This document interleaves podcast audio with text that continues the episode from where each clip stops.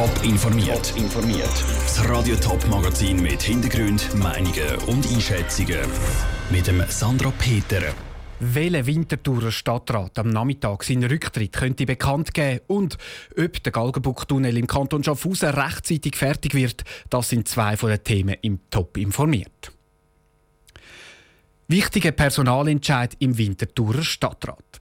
So unschuldig ist der Mailbetreff der Nachricht, die die Stadt am Morgen verschickt hat. Jetzt ist klar, es gibt einen Rücktritt. Von wem gibt die Stadt noch nicht bekannt. Wer von den sieben Köpfen aus der Winterthur-Regierung könnte es sein, wo seinen Posten räumt? Andrea Blatter. Die erste Reaktion auf die Mitteilung in der Radio Top-Redaktion war zuerst einmal Überraschung. Und dann ist die grosse Frage gekommen, wer vom Winterthurer Stadtrat könnte es sein, der zurücktritt? Ähnlich geht es auch den Präsidenten der Winterthurer Parteien, wie zum Beispiel am CVP-Präsident Andreas Gehring. Ähm, bin völlig überrascht und bin gespannt, was da kommt.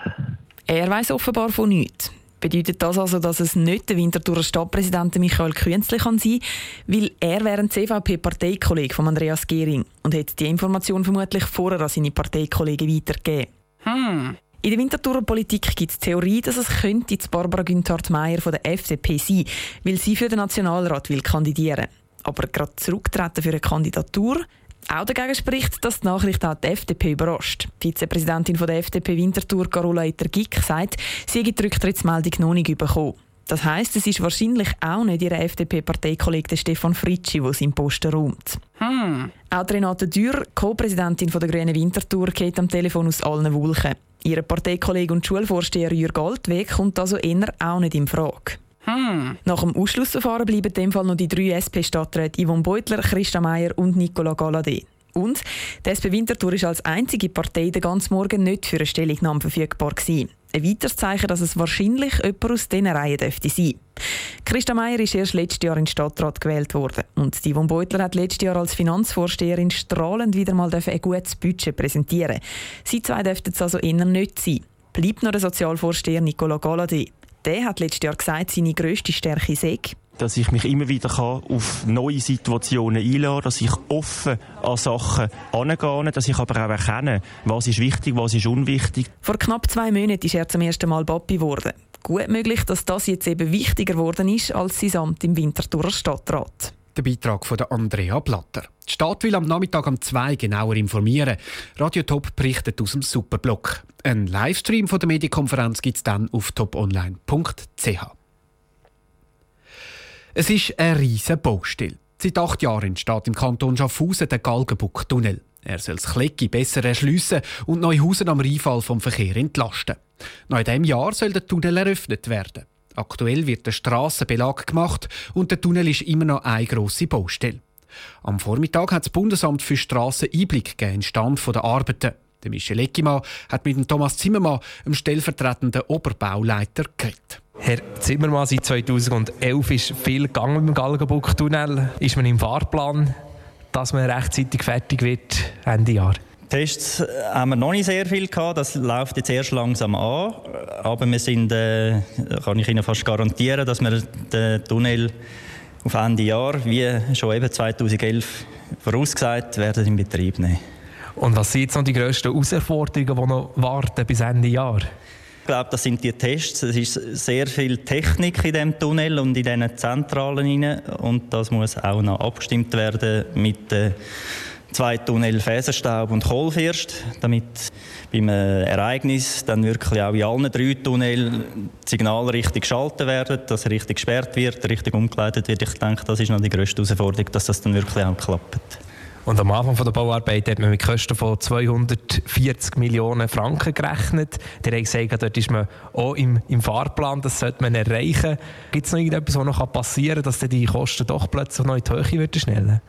Nein, ich glaube, jetzt haben wir eine sehr gute Endkostenprognose. Also, ich meine, alle Arbeiten sind vergeben. Es kann auch, ich sage jetzt eben, im, im klassischen Baubereich ist ja praktisch abgeschlossen. Dort äh, wird es keine Überraschungen mehr geben. Wenn jetzt die Tests würden zeigen, dass etwas völlig falsch geplant worden ist äh, oder aus der Bahn läuft, dann kann es natürlich theoretisch, sage jetzt mal sein, dass man da noch ein bisschen Geld muss in die Hand nehmen muss, das man jetzt nicht vorausgesehen hat. Aber sollte nicht so weit kommen. Der Thomas Zimmermann im Interview mit dem Michel Eckimann. Insgesamt sind für den Tunnel rund 170.000 Kubikmeter Felsen ausgebrochen worden. Das entspricht einem Volumen von über 11.000 Swimmingpools. Bei einer Tierkontrolle vom Veterinäramt sind kürzlich im Kanton Thurgau 20 tote Katzen in einem Gefrierer entdeckt worden. Zehn weitere Katzen haben gestern müssen wegen dem schlechten Gesundheitszustand eingeschläfert werden. Der Tierschutz nimmt die Bevölkerung in die Pflicht, bei Verdacht auf Tierquälerei nicht wegschauen, sondern melden. Aber wie kann man bei so einem Verdacht richtig handeln? Elina Oberholzer. Ein abgemagerter Hund oder eine Katze, die verstrubbelt und verdreckt ist. Das könnte ein Zeichen sein, dass es an einem Tierli daheim nicht gut geht. In so einem Fall sollte zuerst ein Dialog gesucht werden, sagt der Präsident vom Thurgauer Tierschutzverband, der Reinhold Sepp. Richtig ist es, wenn man Zweifel hat, kann man mit den Leuten reden, würde ich machen als erstes. Und als zweites, wenn man glaubt, da liegt Tierquälerei vor, kann man Ämter einschalten. Und da gibt es verschiedene Optionen. Entweder am Tierschutzverband anrufen oder zu den Behörden zum Veterinäramt zu gehen. Die Helene Sandmeier vom Schweizer Tierschutz ratet, zuerst nur nicht die Behörden einzuschalten, weil es handelt sich nicht immer um Tierquälerei. Es mache mehr Sinn, zuerst zum Tierschutz zu gehen. Man nimmt mit dem Tierhalter Kontakt auf, man klärt, geht unter Umständen vor Ort schauen, wie ist die Situation, was muss man machen. Und in dem Moment, wo man das Gefühl hat, da müssen die Behörden eingreifen, dann müssen auch mehr und gehen auch mehr als Veterinäramt. Die Behörden können dann nämlich Tiere beschlagnahmen, wenn es wirklich nötig ist. Zudem können die Meldungen, die beim Tierschutz eingehen, anonym behandelt werden. So kann verhindert werden, dass das gute Verhältnis mit dem Nachbar aufs Spiel gesetzt wird. Der Beitrag von Elena Oberholzer. Insgesamt gehen beim Schweizer Tierschutz pro Jahr etwa 200 Meldungen ein. In den meisten Fällen werden die Behörden nicht eingeschaltet. Top informiert, auch als Podcast. Mehr Informationen gibt es auf toponline.ch.